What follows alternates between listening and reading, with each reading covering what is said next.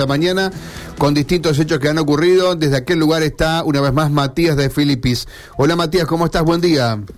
¿Cómo están chicos? Buen martes eh, para todos. Y bueno, acá no queda otra que poner buena música y relajarse al volante, los que vengan circulando por Ruta Nacional 168, porque tuvimos una mañana realmente fatídica en materia de tránsito. Estamos en presencia del tercer accidente en cadena de la mañana. Sí, no relajarse demasiado entonces, Mati, porque por ahí si se relaja mucho, te comes el de adelante. ¿Qué pasó?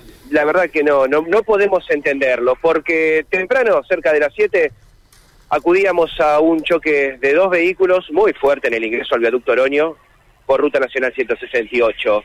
Esas demoras generaron otro accidente en cadena en el carril rápido, llegando a la altura de Barrio El Pozo, también sobre Ruta Nacional 168 terminan de liberar este accidente y un rastro, una camioneta, perdón, F100 impacta en el guardarray y estamos hablando del tercer accidente, ¿sí? A la altura de Ruta Nacional 178 y Ruta Provincial 1. Cuando todo parecía ya despejado y tranquilo luego de un accionar realmente eh, para destacar de la grúa de la municipalidad que prácticamente sacó eh, siete autos en una hora, bueno, llegamos a la ciudad universitaria, altura de Boliches también, por Ruta Nacional 168, encontramos un accidente en cadena, siete vehículos, siete vehículos protagonizaron este accidente, estamos hablando de un Gol Country, un Citroën Berlingo, un Peugeot 307, un Citroën C4, un Citroën C3, una camioneta Dodge y una camioneta Amarok.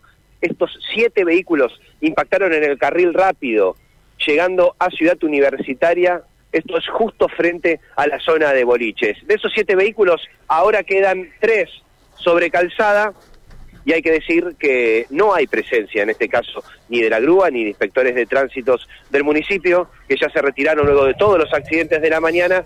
Y aquí tenemos que hablar de congestiones muy, muy importantes en el tránsito, desde 168 hacia Ruta 1 otra vez.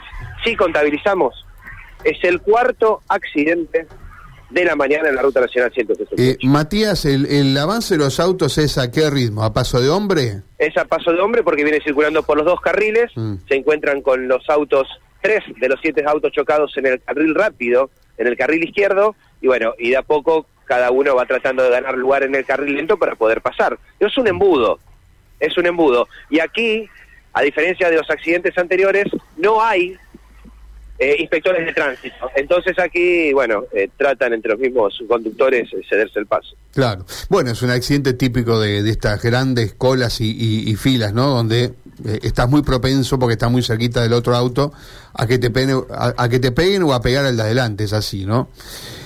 Matías, cuando quieras volvemos, ¿te parece? Bueno, ojalá que no desde la ruta nacional 168. Hace chicos. Bueno, pero lo bueno es que estás cada vez más cerca acá de la ciudad, ¿no? Hace tres desde las 7 menos 10 que estamos acá. Todavía no pudimos llegar a la ciudad. Qué barro. Bueno, ahí está, ¿no? La gente está, está igual que vos, por supuesto. Vamos para congestionado vos también? Claro, vamos para sí. Estoy un poco congestionado, sí.